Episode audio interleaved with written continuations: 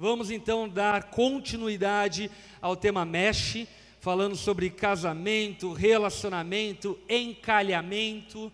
Quantos aqui são casados? Levanta a mão, glória a Deus, aleluia.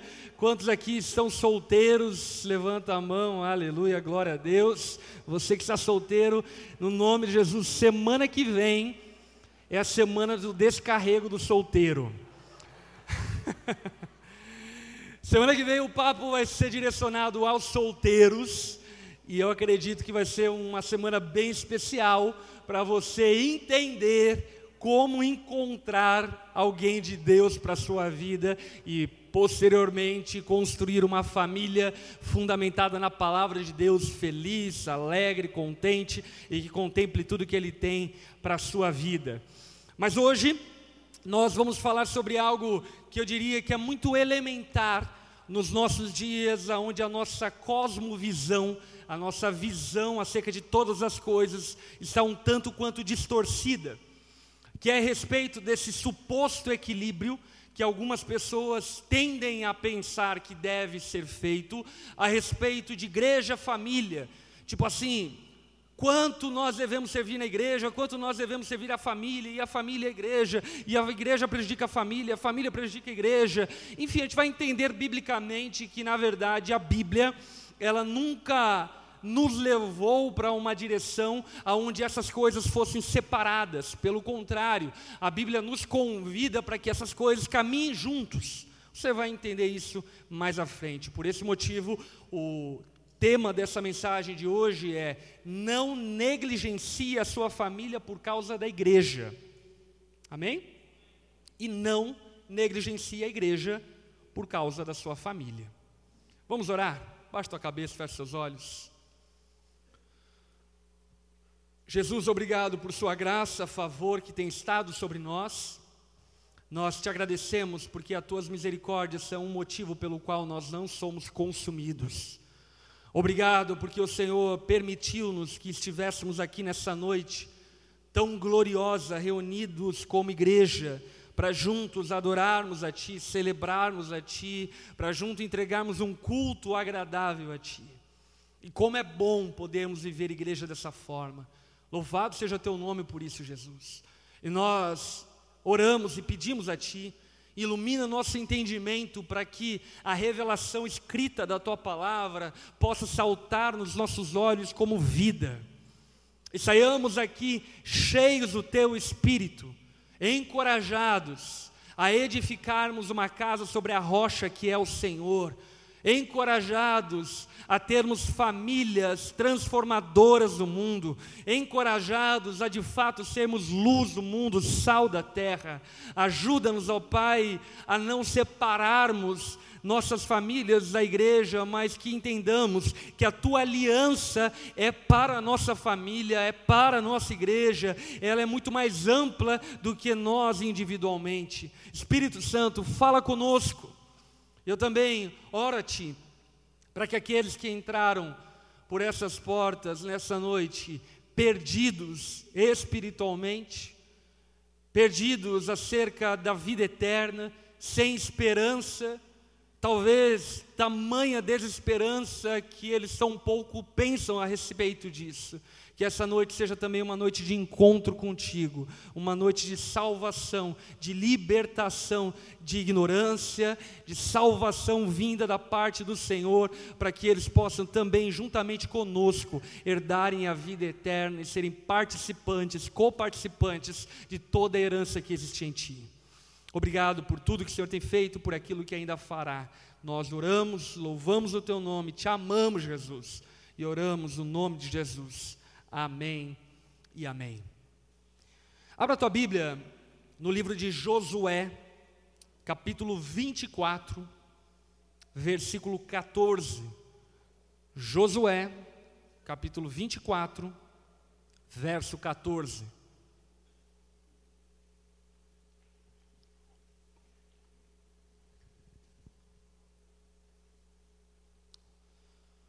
Nesse versículo 14, Josué diz: Agora, temam o Senhor, sirvam-no com integridade e fidelidade.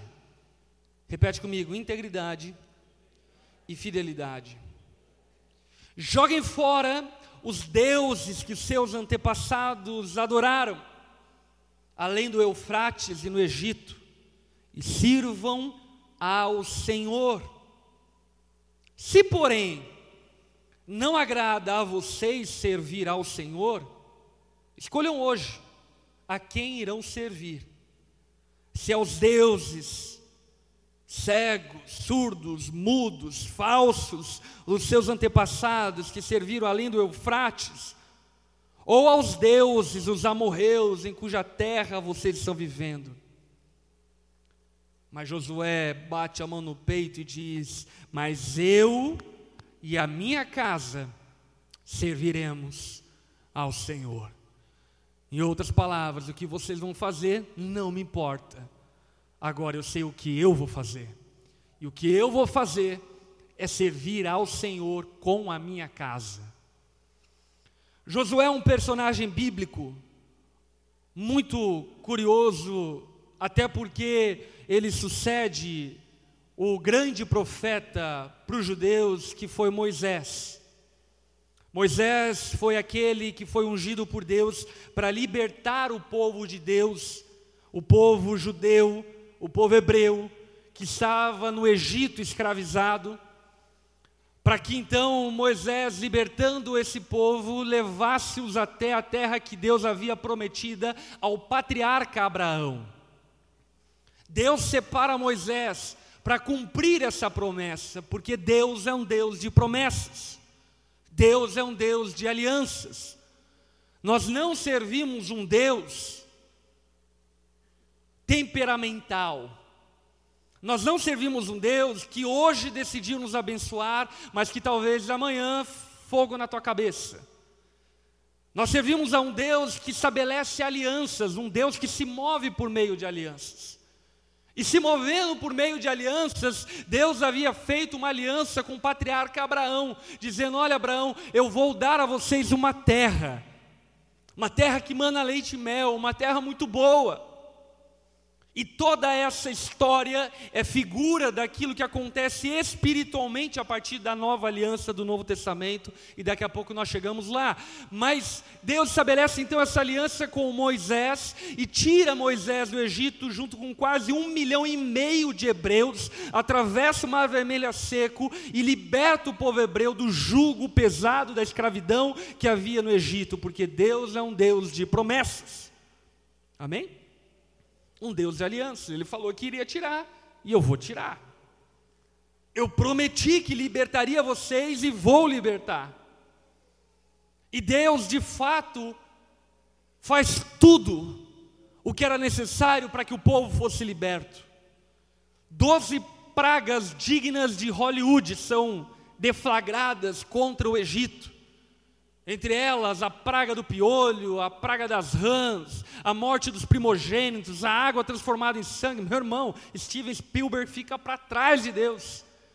Tamanha criatividade e tamanho beleza com que ele opera os seus milagres. Deus faz então dez milagres no Egito quebranta o coração de Faraó por fim, e aí então Faraó liberta o povo, e nessa libertação do povo, Moisés chega junto com o povo na frente do Mar Vermelho. O Mar Vermelho é um mar imenso, e de repente Deus abre o Mar Vermelho a seco, e todos atravessam, sem molhar-se.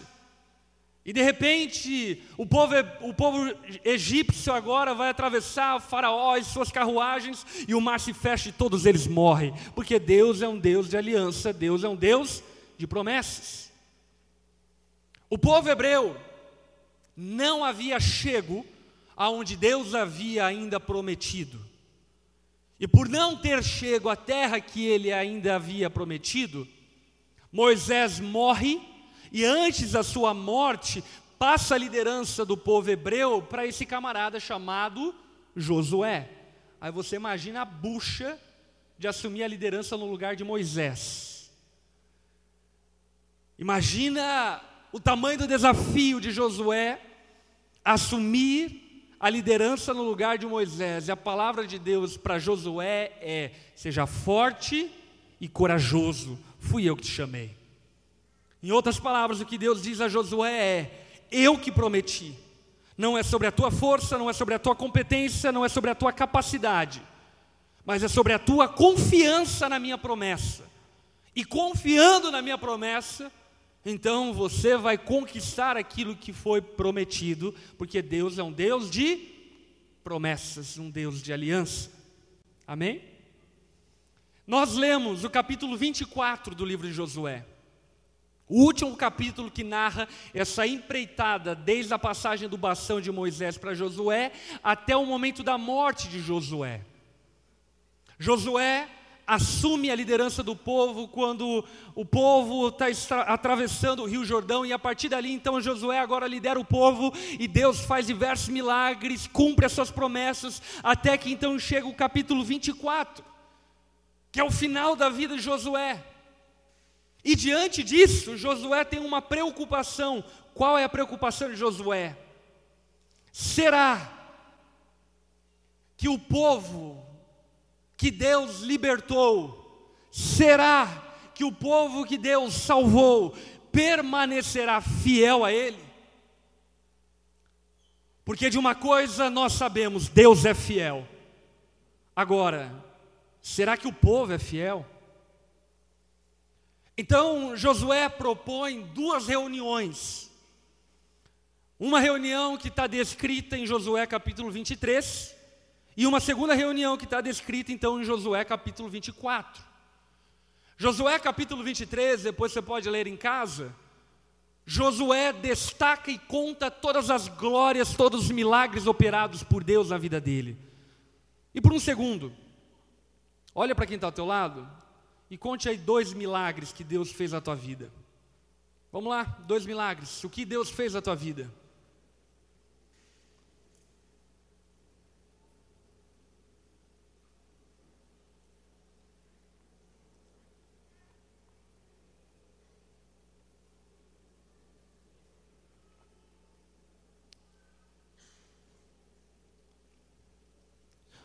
A Bíblia, por diversas ocasiões, nos convida a lembrarmos o que Deus fez. Sabe por que nós precisamos lembrar o que Ele fez?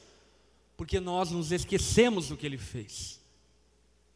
E por esse motivo, Moisés, Josué, no capítulo 23 de Josué, ele então fala a respeito de tudo aquilo que Deus fez. Olha, Deus nos tirou do Egito, da terra de escravidão, ele abriu o mar vermelho, ele mandou maná do céu, ele mandou condornizes, ele tirou água da rocha. Deus operou diversos milagres, sinais, maravilhas. Ele nos guiou com uma coluna de fogo, ele nos guiou com uma nuvem durante o dia. Deus é fiel, ele prometeu e ele cumpriu, ele não é político.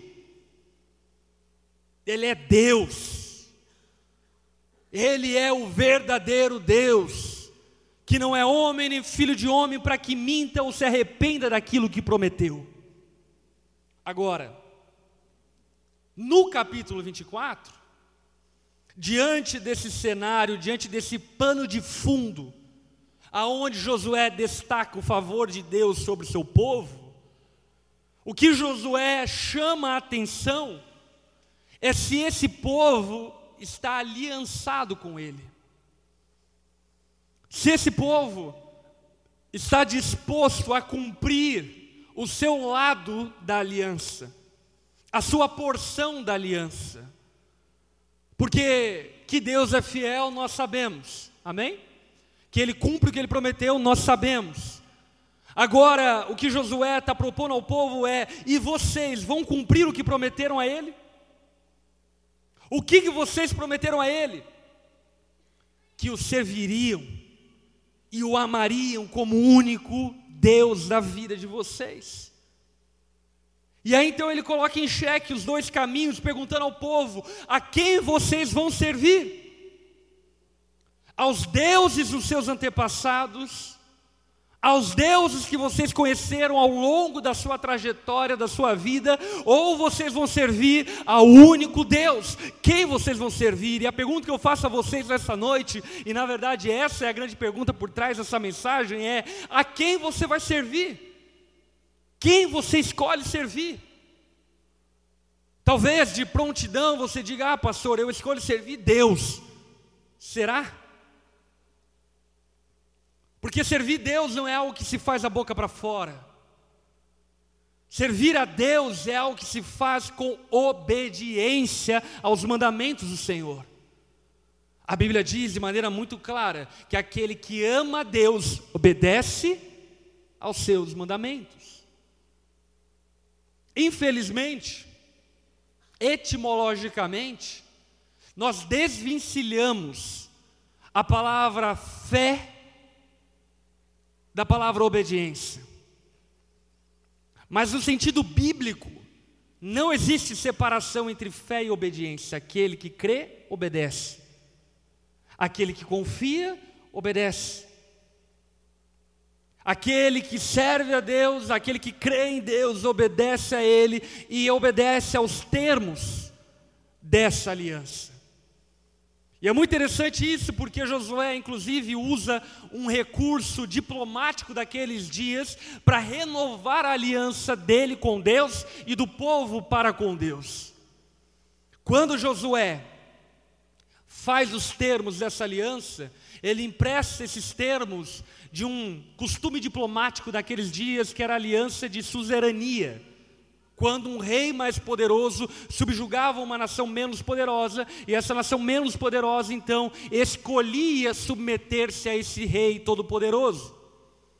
E por isso Josué vai usar os termos de suzerania, dizendo o seguinte: olha, assim diz o Senhor, o Deus de Israel. O que Josué está apelando é que não é ele quem está dizendo, é Deus quem está dizendo. E o que, que Deus está dizendo? Josué ele faz um resumo acerca do que Deus fez pelo povo. Em seguida, Josué faz com que o povo faça um juramento de fidelidade a Deus. E depois Josué deixa bem claro que eles precisam obedecer aos preceitos daquela aliança estabelecida ali. O que eu quero que você perceba a partir desse pano de fundo histórico é que Deus, Ele não se relaciona conosco sem uma aliança. Deus ele não é uma experiência de um final de semana. Amém? Ele não é a experiência de um período da nossa vida. Ah, hoje eu vou lá na igreja chapar um pouco em Deus. Não é assim que funciona o relacionamento com Deus. Deus se relaciona conosco fundamentado em alianças. Ou seja, você pode experimentar tudo de Deus se você tiver uma aliança com Ele. Mas sem ter uma aliança com Ele, você não pode experimentar nada dele. É necessário que você compreenda que Deus, Ele não está à procura de fãs, tietes, Ele não está querendo interter o seu povo. Cultos não são entretenimento gospel. Deus ele está chamando um povo para pertencer a Ele, Deus está chamando um povo para servir a Ele, Deus está chamando um povo para estabelecer uma aliança para com este povo. E essa que é a glória da coisa, porque a parte de Deus é fazer por nós o que nós não podemos, nos salvar, tirar-nos do inferno, perdoar os nossos pecados, nos dar uma pátria celestial, nos chamar de filho mesmo nós sendo inimigos, chamar-nos para sentar à mesa mesmo nós sendo pecadores, nos amar enquanto ainda não amávamos. E a nossa parte qual é? Servir a Deus de todo o coração. É necessário que você entenda que Deus se relaciona com as pessoas através de alianças. Por isso, quando você entrega a sua vida a Jesus, o que você está fazendo com Deus é uma aliança. Quando você se batiza, é a figura perfeita de um casal fazendo seus votos dentro de um casamento. O batismo é a aliança consumada com Deus, dizendo: Olha, eu morri para mim e a partir de hoje eu vivo para Deus. E por esse motivo, todo aquele que crer precisa ser batizado, porque esse é o casamento, essa é a união com Deus. Deus se relaciona conosco a partir de alianças. Agora, Deus deixa bem claro quais são as suas exigências e quais são as suas promessas. As promessas de Deus são insondáveis, infindáveis, enormes, não tem fim. Deus é um Deus que nos prometeu os céus e a terra por herança. Deus é um Deus que nos prometeu vitória sobre o pecado e sobre a maldição do pecado. E eu quero que você saiba que aquele que prometeu é fiel para cumprir. Ele é fiel para cumprir. E como nós sabemos que ele é fiel para cumprir?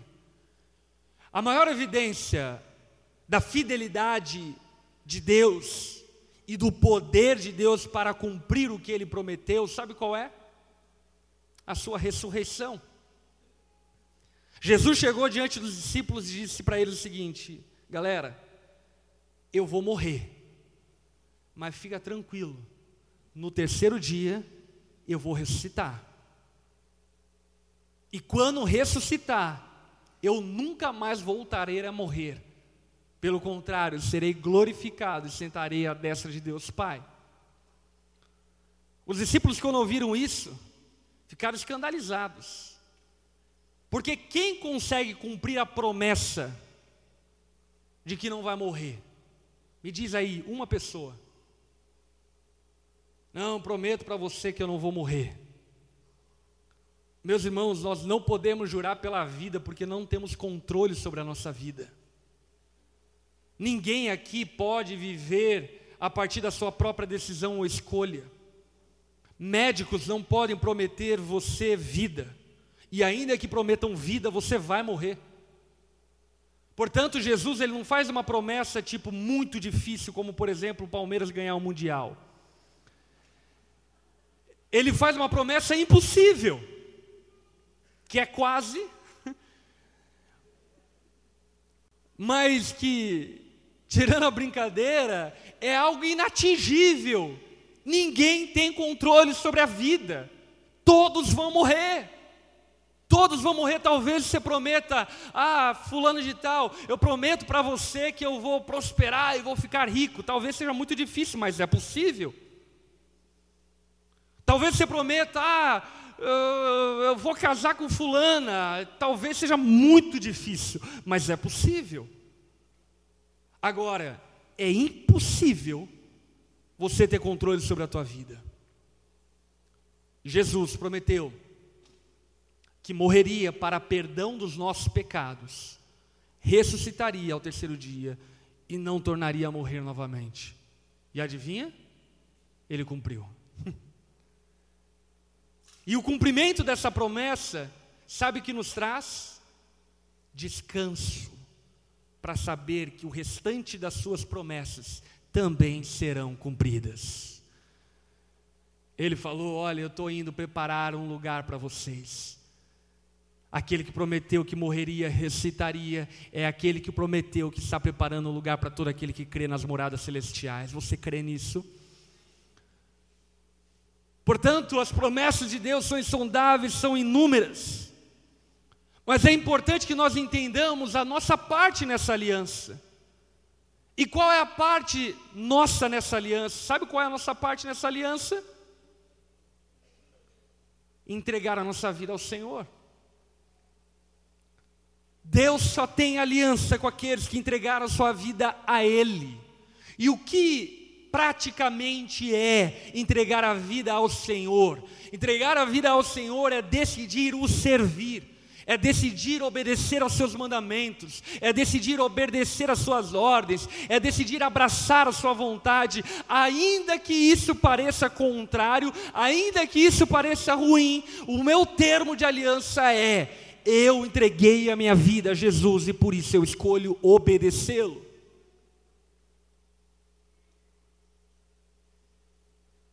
Sabe de uma coisa?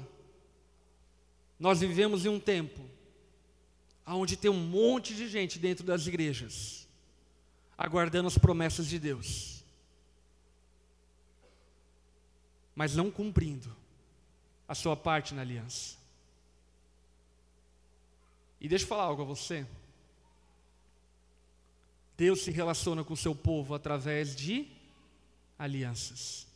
Ou seja, se a tua vida não pertence a Ele, também não espere as promessas dele sobre a tua vida. Se você não o serve, se a tua vida não pertence a Ele, se os mandamentos de Deus não são os caminhos pelo qual você trilha o seu caminhar, não espere também o cumprimento das suas promessas. E o que Josué está trazendo à tona é justamente isso. O que ele está trazendo à tona é: Deus é bom, ele cumpre promessas, mas deixa eu perguntar a vocês: vocês vão servir a Ele? Vocês vão dedicar a vida a Ele? E sabe, dentro da tradição cristã existem alguns elementos que por vezes nós não entendemos muito bem o porquê eles existem, mas vale muito a pena você entender nessa noite é estabelecida uma aliança com Deus por meio da fé. Amém? Nós cremos e estabelecemos uma aliança com Deus. Todo aquele que crer será salvo. Ok? Mas fé não é desvencilhada de obediência.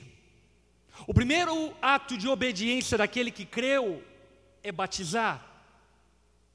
Então você toma a decisão de se batizar em Jesus como um pacto, como aliança consumada diante dele, você dizendo a ele, para todos que estão ao seu redor, que você agora pertence a ele, que você morreu para si próprio e agora você pertence completamente ao Senhor e à vontade dele. Por isso é necessário que você se batize. Agora, um outro elemento da tradição cristã que muitos ignoram é a Santa Ceia.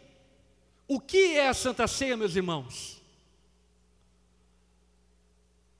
Ah, pastor, a Santa Ceia é um memorial. De certa forma é. Mas ela não é um, meramente um memorial. A Santa Ceia, quando nós participamos dela, é como uma cerimônia de renovação de aliança.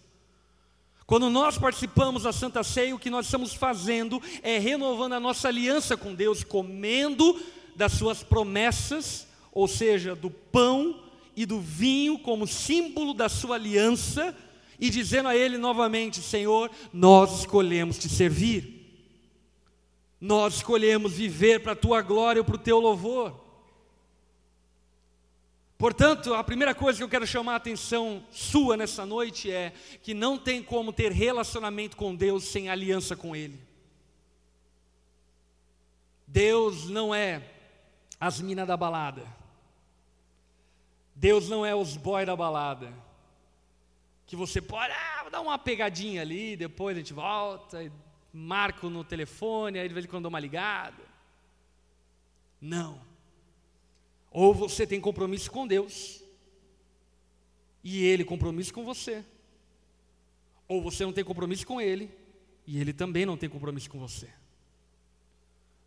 Segunda coisa que nós precisamos entender é que essa aliança ela deve ser sustentada, mantida com integridade e fidelidade. Repete comigo: integridade, fidelidade. O que é integridade, meus irmãos? Integridade precisa ser entendido por nós, porque a aliança com Deus ela é mantida com integridade. Integridade não é ter uma vida ausente de erros. Até porque esse não é um dos termos da aliança de Deus. Deus, embora tenha nos chamado para sermos perfeitos e buscarmos a perfeição tão perfeito quanto Ele é, Ele sabe acerca dos nossos erros e Ele não disse a nós que nós não cometeríamos erros. Mas o que Ele disse a nós é que quando nós, porventura, pecássemos, nós deveríamos confessar os nossos pecados. Em outras palavras, uma coisa é pisar na lama, outra coisa é nadar na lama. E se de fato você nasceu de novo, você mais não é um porco que ao ver lama quer nadar nele, ou como diz um outro exemplo bíblico, você não é um cachorro que come do seu próprio vômito. Portanto, a integridade aqui referida por Josué não é uma vida ausente de erros, mas é uma vida de constantes acertos.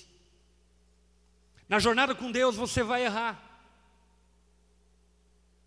Mas, quando errades, saiba que nós temos um sumo sacerdote que pode se compadecer das nossas fraquezas.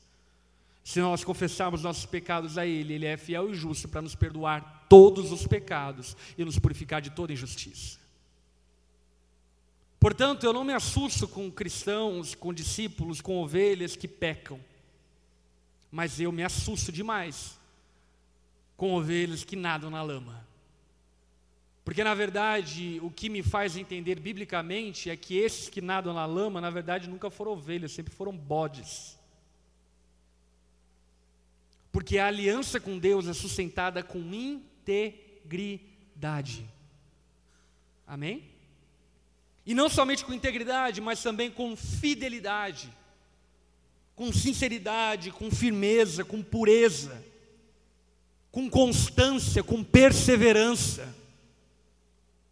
Não basta você ter servido a Deus ontem. Ah, pastor, na minha juventude, você tinha que ver como eu era usado por Deus. Liderava a mocidade da congregação 4, do distrito 5, do bairro 19. Não basta você ter servido a Deus ontem. Se você não serve a Deus hoje e não serve a Deus amanhã, você não tem uma aliança com Deus e Ele não tem uma aliança com você. É necessário fidelidade. Aprenda algo sobre a caminhada com Deus, tão importante quanto começar é terminar. Porque no fim das contas, são os que terminam é que são verdadeiramente salvos. A Bíblia é muito clara em dizer isso, que todos aqueles que correrem até o fim herdarão a coroa da vida e terão seus nomes escritos no livro da vida. Portanto, a fé autêntica é a fé que persevera em fidelidade persevere em serviço ao Senhor. E a pergunta que Josué está fazendo ao povo, e é a pergunta que eu transfiro a você hoje, é: a quem vocês vão servir? Porque novamente eu digo, talvez você diga o seguinte: ah, pastor, eu escolho servir a Deus, mas aí eu te faço a pergunta: o que é servir a Deus? Você acha que servir a Deus é colocar no teu currículo vitae que você é cristão? Até os demônios fazem isso. Você acha que servir a Deus é postar na época de Natal que o verdadeiro sentido do Natal é que Jesus nasceu? Você acha que isso é ser cristão? Você acha que isso é servir a Deus? Sabe, meus irmãos, nós precisamos compreender e entender que nós não temos como ter um relacionamento com Deus invisível se não tivermos relacionamento com a sua igreja visível. Nós não servimos a um Deus invisível se nós não servirmos a pessoas visíveis. Isso me faz lembrar um trecho de um livro que eu li, não lembro qual é o livro, mas lembro dessa história, aonde o pastor conta acerca de um missionário que chegou para ele pedindo ajuda para, enfim, fazer o, a viagem missionária que eu chamo de turismo missionário. E aí ele chegou o pastor e disse: Ah, pastor, eu fui chamado para ir para tal país.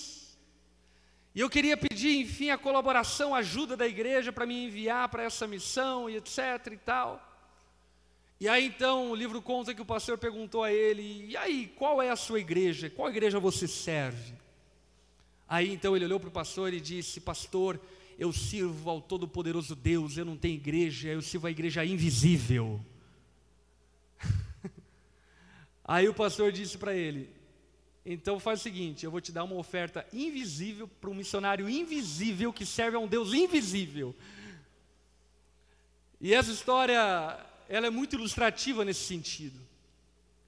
Não tem como você dizer que você serve a Deus se você não serve a igreja. E servir a igreja, meus irmãos, não é frequentar a igreja. Servir a igreja é ser parte da igreja. Deixa eu te fazer uma pergunta como cristão. Se hoje você não viesse mais a essa igreja, ela sentiria a tua falta?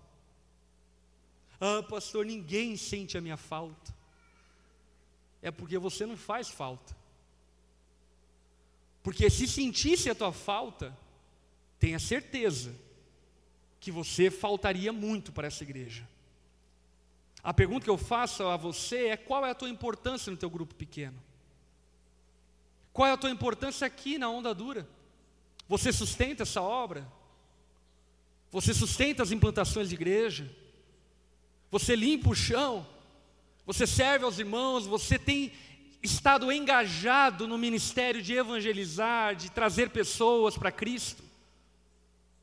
O que eu quero que você compreenda é que servir a Deus não é algo hipotético, mas é algo prático. E nós, como cristãos, precisamos parar de ser fantasmagóricos espiritualistas demais, místicos demais e entrarmos no mundo real. Se serve a Deus servindo pessoas reais, se serve a Deus servindo obras reais, se serve a Deus servindo ao próximo. E se nós não servirmos ao nosso próximo, nós não temos parte com Deus. E isso quem está dizendo não sou eu. Gostaria você que fosse eu, mas não sou eu. É Deus. Se nós não lavarmos os pés uns dos outros, servirmos uns aos outros, nós não pertencemos ao Senhor. Portanto, novamente a pergunta: quem vocês vão servir? Uma coisa é certa: Deus exige exclusividade. Repete comigo isso. Deus exige exclusividade. Deus não te divide. Ou é tudo, ou é nada. Ou é Ele, ou não é Ele. Ou são seus mandamentos, ou são as ideologias, ideias do presente tempo. Ou é adorar a Ele, ou é adorar seus falsos deuses. Quem você vai servir? É engraçado porque Josué lança uma pergunta ao povo dizendo: Vejam vocês a quem vocês acham que vale a pena servir. Como se dizendo assim: vamos contemporaneizar? Você escolheu servir o Flamengo? Flamengo não pode te levar para o céu. No máximo, está te dando um ano de glória.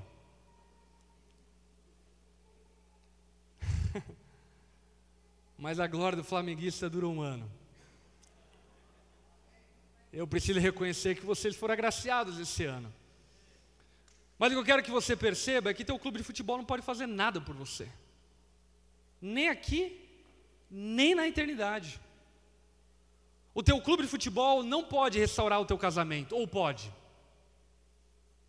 Ah, o Gabigol, pastor. Nossa, salvou meu casamento. Ele não pode fazer nada por você. Os deuses que pairam sobre nós, a vaidade, os deuses que chamam as nossas atenções, não podem fazer absolutamente nada por você. E sabe qual é a grande tristeza?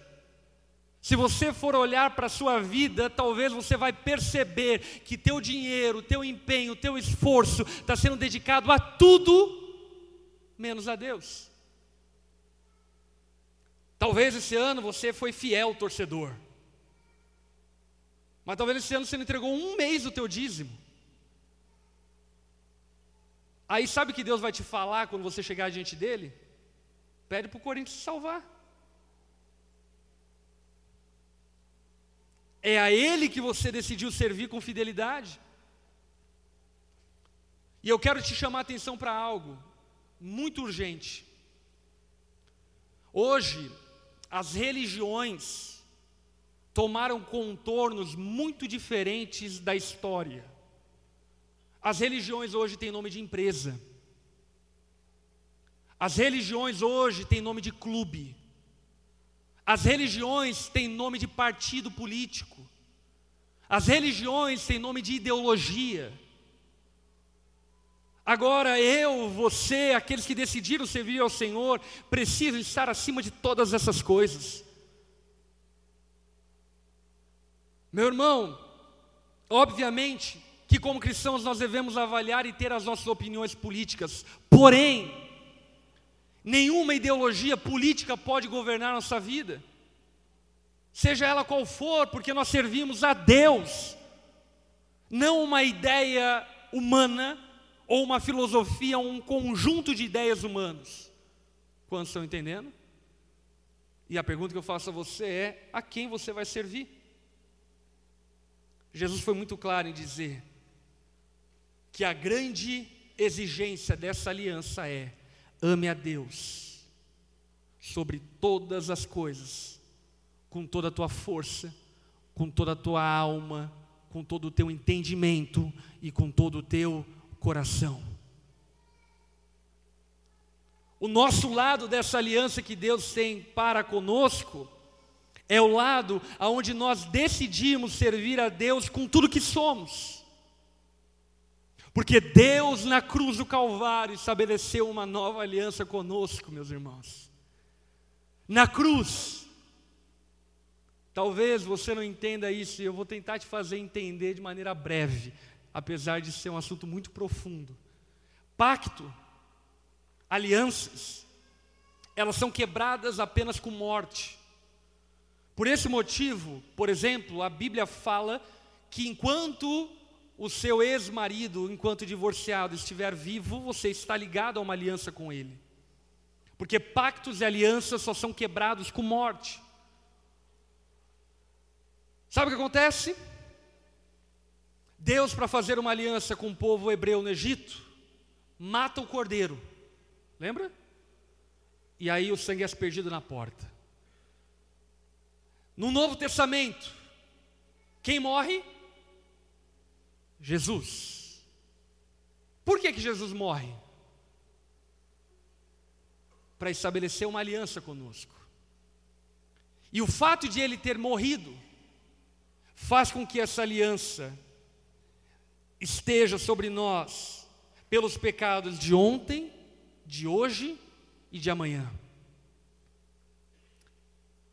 Deus tem uma aliança perpétua com aqueles que o amam.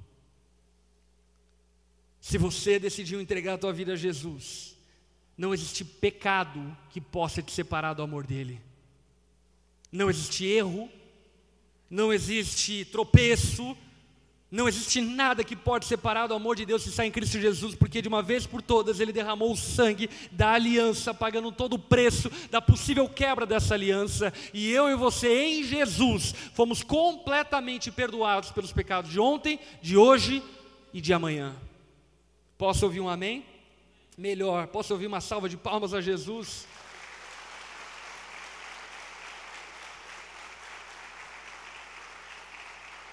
Portanto, essa aliança, ela deve ser mantida com integridade e com fidelidade. Agora deixa eu ampliar um pouco o teu entendimento acerca da aliança que Deus faz. Sabe, por vezes nós entendemos pobremente, miseravelmente, que Deus tem uma aliança comigo.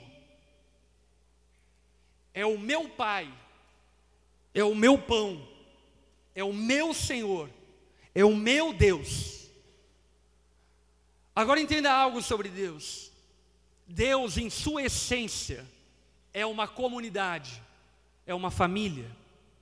E Deus não estabelece uma aliança com indivíduos, Ele estabelece uma aliança com um povo, com uma família, Ele estabelece uma aliança com famílias.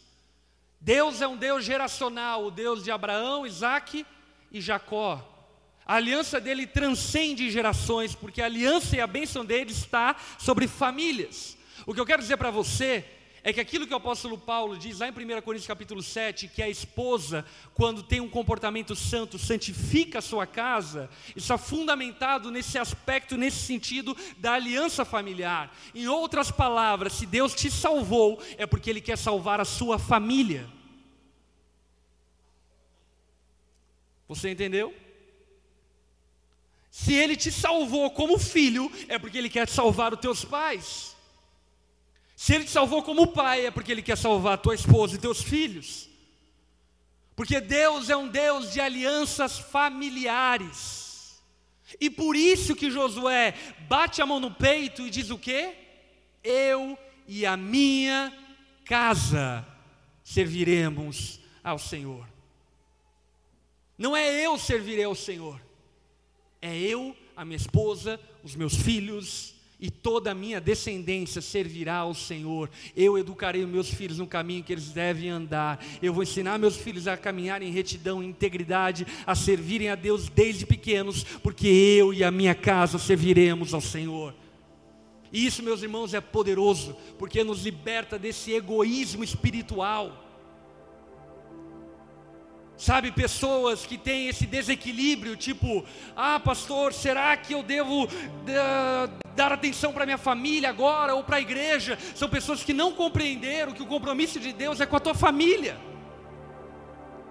E a igreja, a obra de Deus, tudo que é dele e a tua família são uma coisa só. Portanto, é óbvio que você deve dar atenção à tua família, é claro que sim. Mas a questão aqui não é um equilíbrio. A questão aqui, sabe qual é? É a tua família junto servir a Deus. E eu digo para você o quão glorioso é isso. Hoje mesmo eu estava saindo de casa para vir à igreja. E aí o Josh e o Zion estavam tomando banho para virem. Porque eles não ficam numa salinha para não atrapalhar o culto. Eles ficam em um lugar para adorar a Deus e aprenderem conforme o tempo e a idade deles, como servir ao Senhor, e por isso eu faço questão que eles estejam na igreja. E aí nós estávamos saindo de casa, e aí o Zion ganhou um dinheirinho essa semana, o Zion todo mercadológico, ele pegou umas balas de casa, veio aqui esses dias da onda e saiu vendendo as balas. Uma balinha por cinco reais, por dois reais. E aí ele juntou uma grana. E aí eu disse para ele, filho, você já separou a tua oferta? Aí ele falou, ih, esqueci, pai. E aí foi lá então para o quarto dele, pegou a oferta dele, olhou para mim e falou, pai, o meu dízimo é dois reais, porque eu ganhei 20 reais. Mas eu quero dar quatro reais, tá bom? Eu falei, tá bom, filho.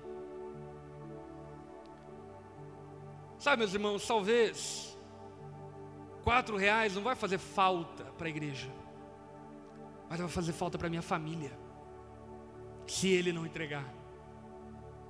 Porque eu não estou servindo a Deus de carreira solo, eu estou servindo a Deus com a minha esposa, com meus filhos, e toda a minha casa servirá ao Senhor. E por isso que muitos irmãos não entendem também, por exemplo, o motivo pelo qual a Bíblia aconselha que você solteiro não se ponha em julgo desigual, por esse simples fato. Se você se pôr em julgo desigual, o teu marido nunca vai servir a Deus junto com você. E você vai sentir falta disso. Porque Deus é um Deus de alianças familiares. Portanto, o que nessa noite eu quero te convidar a fazer é primeiro a renovar a sua aliança com o Senhor. E mais uma vez dizer para Jesus: Jesus, a minha vida é tua. Sabe, parar de ser bizarro, como tem crente bizarro hoje. Ah, eu estou mal, aí eu não vou na igreja. Pô, que bizarrice é essa, velho? Igreja é lugar para desfilar coisas boas. Não entendeu nada sobre a família de Deus, sobre a obra de Deus, sobre o que Ele está construindo. E segundo, é para que renovando essa aliança, você se comprometa com a salvação da tua família. Sabe que nessa noite, no nome de Jesus, você como filho, como pai principalmente, coloque a mão no teu peito e diga: Eu e a minha casa vamos servir ao Senhor. Eu e minha casa vamos servir a Deus. Eu e minha casa vamos nos consagrar a Deus, porque eu confio nele. Eu não confio em clubes de futebol, eu não confio em falsos deuses, eu confio naquele que prometeu e é fiel para cumprir aquilo que prometeu. Eu confio naquele que me prometeu salvação e que me dará salvação. Eu confio naquele que disse que eu teria vida abundante e que me dará vida abundante. E por isso eu e a minha casa serviremos ao Senhor. E aí hoje eu faço como Josué. Eu não sei você, velho. Como se dizendo assim, tô pouco me lixando. Mas eu, a Larissa, o Joshua e o Zion serviremos ao Senhor todos os dias da nossa vida. Porque nós confiamos nele. Nós confiamos que seu caminho é o caminho de vida eterna. Nós confiamos que as Suas palavras são palavras de bênção e não de maldição. Que a Sua vontade é boa, perfeita e agradável. E por isso você vai ver eu e a minha esposa servindo a Deus dentro da igreja, você vai ver os meus filhos se desgastando, você vai ver meus filhos ofertando, e no nome de Jesus, daqui a algum tempo, você vai ver meu filho servindo em ministérios, você vai ver a minha família servindo ao Senhor, porque eu e a minha casa serviremos a Ele. E nessa noite, eu quero propor dois momentos um momento de estabelecimento de aliança e um momento de renovação de aliança. Se você não entregou sua vida a Jesus, e você sabe disso, sua vida não pertence a Ele. Sabe, você é bicho solto. Você não está submisso à vontade de Deus. Você não está submisso aos mandamentos dele. Talvez você seja um bom religioso, mas ainda não vive relacionamento com Deus. Nessa noite eu quero convidar você a estabelecer uma aliança com Jesus. Ele já fez a parte dele. Agora é a sua vez de entregar sua vida a Ele. Eu queria convidar todos a baixarem a cabeça fecharem os olhos. Se nessa noite você quer estabelecer uma aliança com Jesus, um relacionamento com Ele, se nessa noite você quer declarar por meio da fé: Jesus, eu confio em você e hoje eu entrego a minha vida a você. Se hoje você escolhe entregar-se a Jesus, Aí no seu lugar, de cabeça baixa, olhos fechados, eu quero te convidar a fazer isso através de um voto em forma de oração. Se hoje você quer entregar sua vida a Jesus e ser herdeiro das promessas dEle, tudo que Deus exige de você é que você entregue completamente a sua vida a Ele, sirva a Ele por completo. Se é isso que você quer fazer a partir de hoje, aí no seu lugar, repita comigo essa oração, diga assim a Jesus: Senhor Jesus, nessa noite, eu me rendo completamente a você. Eu reconheço que não há outro, que não o Senhor, a quem eu possa confiar. E nessa noite eu decido confiar em Ti Jesus seja o meu Senhor, seja o meu dono, seja tudo em minha vida a partir de hoje. Eu recebo as tuas promessas sobre mim, e nessa noite, eu também me comprometo a entregar a minha vida a você. Seja o meu Salvador, Jesus, e o meu Senhor a partir de hoje. Eu faço essa oração em nome de Jesus. Amém e amém. Todos de cabeça baixa, olhos fechados. Se você fez essa oração, levante num ato de fé uma das suas mãos que eu quero orar por você. Você que fez essa oração entregando sua vida a Jesus, levante sua mão. Aleluia.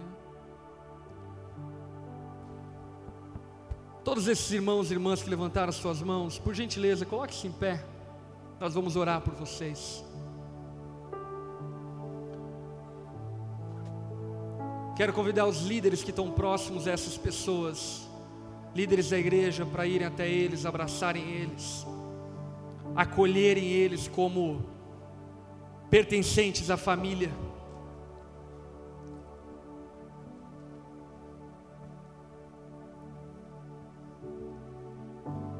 E você no seu lugar, estira a sua mão em direção a essas pessoas.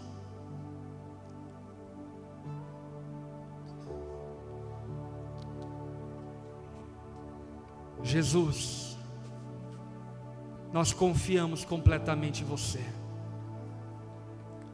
Você é digno de confiança. Ainda que a figueira minta, ainda que não haja fruto e a figueira não floresça, o Senhor é fiel e por fim se levantará. Nós confiamos em Ti, Jesus. Você é digno do nosso amor, digno da nossa confiança. E nessa noite abençoamos a decisão de cada um desses irmãos. Espírito Santo de Deus, confirma essa decisão no coração deles e que a partir de hoje comece uma trajetória diferente contigo. Um caminhar novo, um servir novo, um adorar novo. Que de fato a sua aliança possa ser estabelecida hoje sobre eles. E que a partir de hoje, eles e a casa deles possam servir a Ti. Nos abençoe, Jesus. Nós celebramos, agradecemos a Ti por tamanha graça e milagre. Obrigado pela Tua fidelidade, que é de geração em geração. Abençoa-os, ó Pai, em nome de Jesus. Amém e amém. Aleluia. Dê uma salva de palmas a Jesus.